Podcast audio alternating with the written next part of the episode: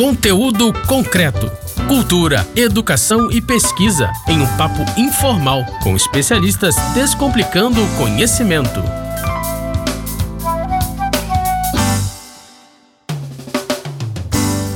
Olá, você que está aí pelas rampas da UERJ Mediações. Meu nome é Kleber Pereira e nós estamos aqui em mais um conteúdo concreto. Esse programa que é feito numa parceria do site saladacult.com.br e a nossa Rádio UERJ, a nossa querida Rádio UERJ. Hoje nós estamos aqui para poder falar de um tema que todo mundo gosta, que é amor. Mas não é do jeito que todo mundo gosta, não. A gente hoje vai falar sobre mulheres que amam demais, sobre o grupo Mada, sobre essa questão de relacionamentos abusivos, o que que isso faz e como é que é esse viés aí do amor envolvendo essas questões. E para falar sobre isso, eu não estou sozinho, não. Estamos aqui com um grupo, hoje um grupo feminino, para a gente poder entender um pouquinho disso, falar um pouco disso. Eu estou aqui com a Fernanda. Oi, Fernanda, que é do Mada. Oi, Kleber. Tudo bom com você? Tudo bem. É bom, cara. Fernanda Lemos é uma articuladora aí do MADA, ela tenta trazer para as mulheres a realidade do MADA, mostrar o que que isso é e poder dar amparo, né? Mostrando onde as reuniões são feitas, como elas podem se engajar, como é que é que você faz? Isso. A gente tem aqui no Rio de Janeiro 15 salas de MADA abertas. É, é só chegar nas reuniões e participar. É, o único requisito para ser membro de MADA é o desejo de deixar de ser dependente de relacionamento destrutivo e o dever de manter as companheiras no anonimato. O MADA não está afiliada a nenhuma seita ou religião, partido político ou qualquer outra organização. Não entra em controvérsia, não apoia e nem se opõe a nenhuma causa. Nosso objetivo primordial é nos recuperarmos da dependência de relacionamento destrutivo, aprendendo uma nova forma de se relacionar consigo mesma e com os outros, amando a si e aos outros de forma saudável e construtiva. Caramba! Você viu aí um viés perfeito do que é o MADA. E a gente também está aqui com a Fabiane. Tudo bom, Fabiane? Como Olá. é que você está? Olá, tudo bem? Tudo bem. A, a Fabiane é escritora e ela escreveu um livro chamado O Homem que Mandava Flores. Né? Esse livro fala exatamente do quê? É, na verdade, eu escrevi um romance para mostrar que qualquer pessoa pode passar por um relacionamento tóxico, independente do nível cultural, do nível social. Todo mundo está sujeito a isso. E agora, por último, mas não menos importante, a gente tem aqui a antropóloga Joana Prato, que também é escritora, tem um livro aqui, né? Ela fez um livro chamado Do Amar Demais e Outros Demônios. Tudo bom? Tudo bom. Fala pra gente, Joana, como é que é esse universo aí do livro? Então, esse livro foi o resultado da minha dissertação de mestrado, que eu concluí em 2012.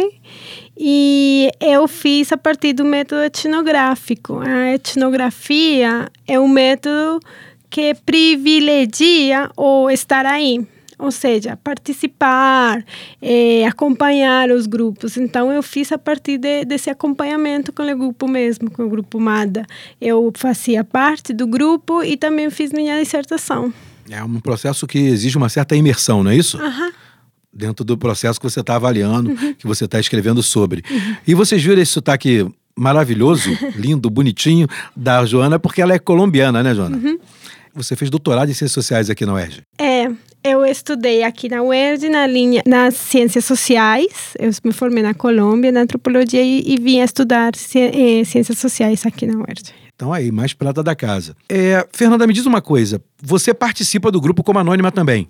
Sim. Você também é uma mulher que se identifica com essa questão da codependência ou da dependência afetiva? Isso, eu sou uma amada. Uma mulher que ama demais. o que, que é, para você, em essência, ou para forma de vocês verem, uma mulher que ama demais? É doença? É puramente patológico? Como é que é isso?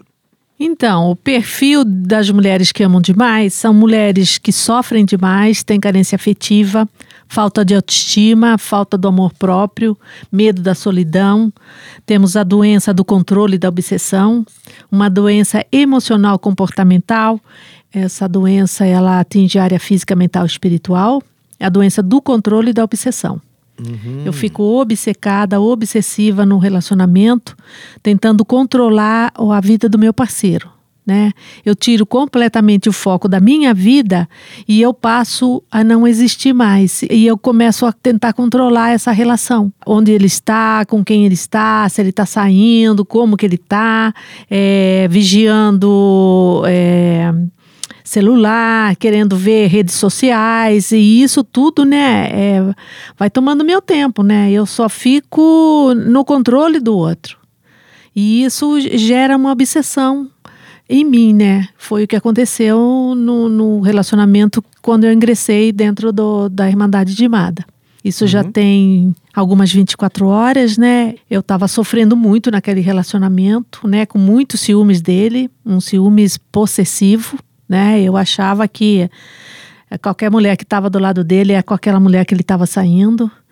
E aquilo começou a me causar assim muita dor e muito sofrimento, porque no início do relacionamento é tudo ótimo, maravilhoso, é presentes, é flores, né? E depois quando a coisa começa a, já ficar uma situação que você acha que você já não é mais amada, que você já não é mais desejada, isso aciona o gatilho aqui da minha doença, eu que sou uma mulher que ama demais né? Eu fico assim pensando, poxa, eu faço tudo por esse homem, como que ele não me deseja mais? Como que ele não me quer mais, né? Mas na verdade, eu vejo que eu me perdi naquela relação, eu amei demais o outro, esqueci de mim mesma.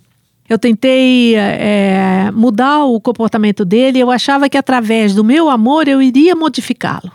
E isso não acontece, né? Então, é assim, em Mada a gente diz muito que Todas são bem-vindas a participar das reuniões. É, chegam assim no grupo mulheres que cometeram atos insanos, brigas, discussões, agressões físicas a si mesmo ou a outra pessoa, tentaram suicídio, perderam seus parceiros ou pensam em morrer.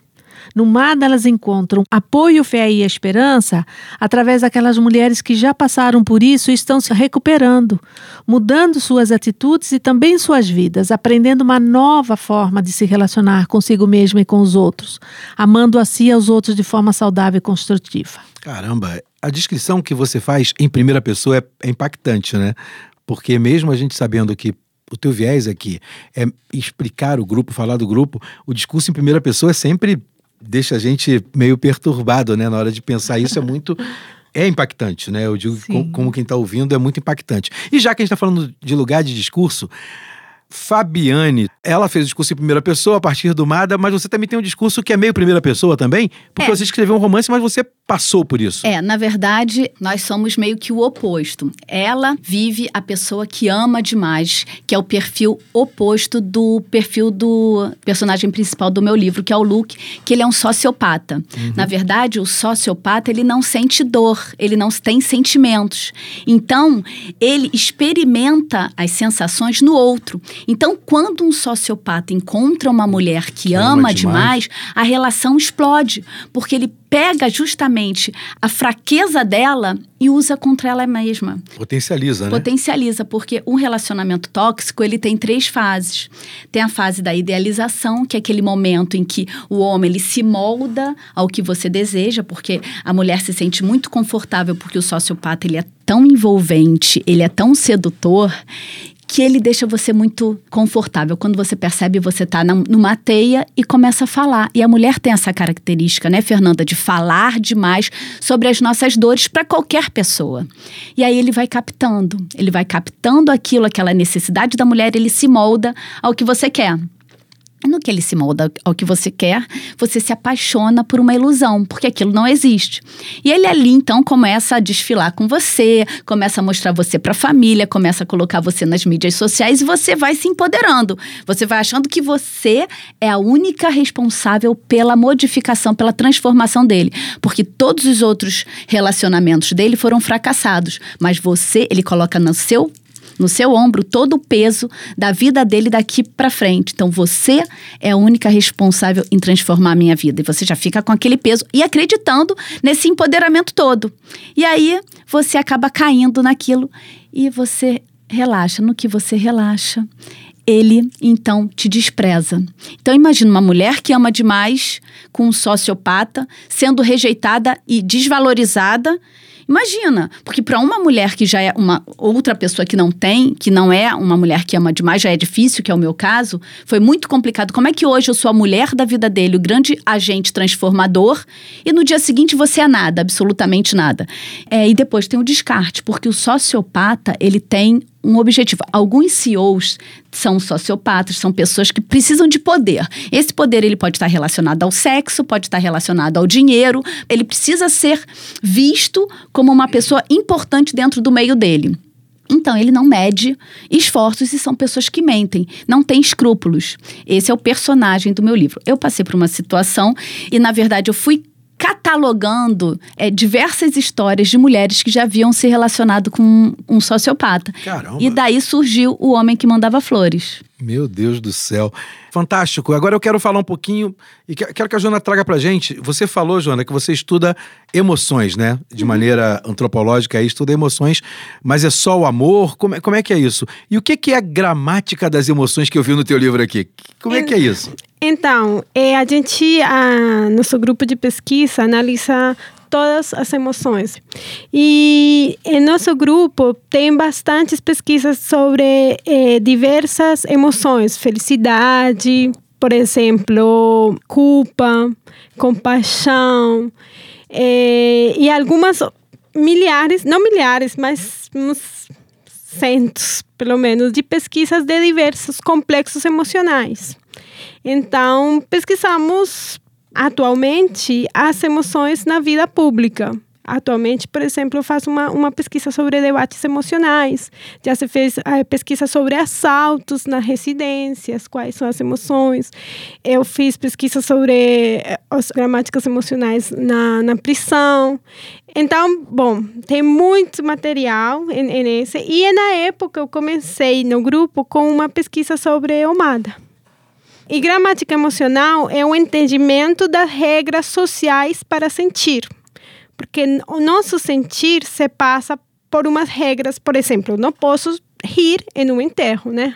Eu não posso ficar chorando em uma festa. O contexto social, a, a sociedade nos determina o que se pode e que não se pode sentir, não? Uhum. Então é mais ou menos eu tento ver como foi a construção primeiro histórica do amor, a ideia do amor hum, como chegou a ser considerado doentio, o que não é uma ideia nova, é uma ideia já desde os primórdios, o amor sempre foi considerado como uma coisa perigosa, como uma coisa que se tinha que evitar.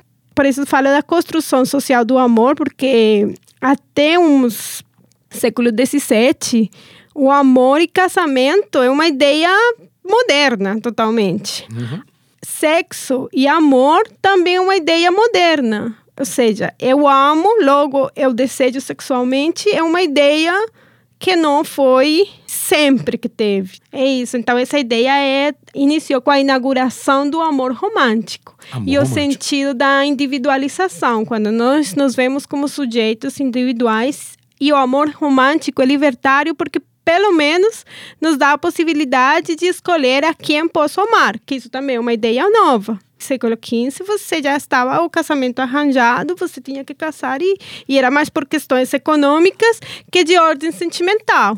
Era isso. E aí eu vou, assim, mostrando como se chega ao, ao, a essa nova forma de amar a partir do formato dos grupos de ajuda mútua. Entendi. Né? Gente, esse foi um panorama aí desse aspecto do mulheres que amam demais.